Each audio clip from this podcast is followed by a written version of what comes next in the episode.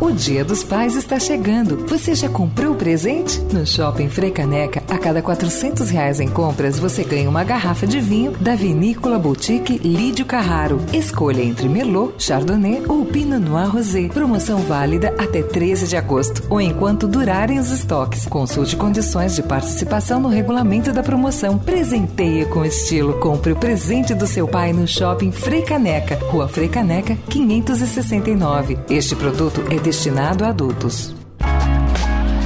Perguntar não ofende, com Marília Ruiz. A arrastada novela da transferência de Neymar do Barcelona para o Paris Saint-Germain irritou até o mais calmo torcedor de qualquer camisa. Neymar não tem o mesmo talento de encantar as massas fora de campo como tem com a bola nos pés. É um fato. O melhor jogador brasileiro revelado neste século é muito mais forte no marketing pessoal do que no carisma natural. Ele não é o melhor exemplo de como deixar as portas abertas por onde passa, não é.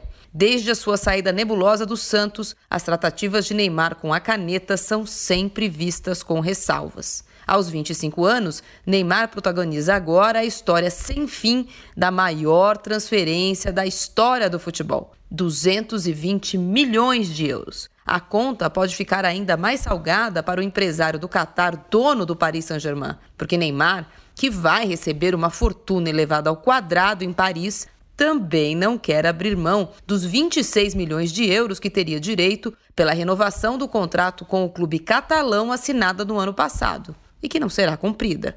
Podemos discutir a escolha esportiva de Neymar. Provavelmente nove em dez analistas concordariam comigo que o jogador está dando passos atrás ao abraçar o projeto do Paris Saint-Germain. Mas nada disso agora importa. Ele quis ser a grande estrela do Paris Saint-Germain, quis ganhar 30 milhões de euros líquidos por ano, quis morar em Paris, quis ganhar três ilhas, dez hotéis e algumas muitas propriedades de presente. Problema dele ou sorte dele. Mas perguntar não ofende. Há um ano da Copa do Mundo, Neymar quis também assumir que será ele e mais 10 em Paris. E na Rússia? E sem salário e sem ilhas? Será ele e mais 10 no Mundial? Marília Ruiz perguntar não ofende para a Rádio Dourado.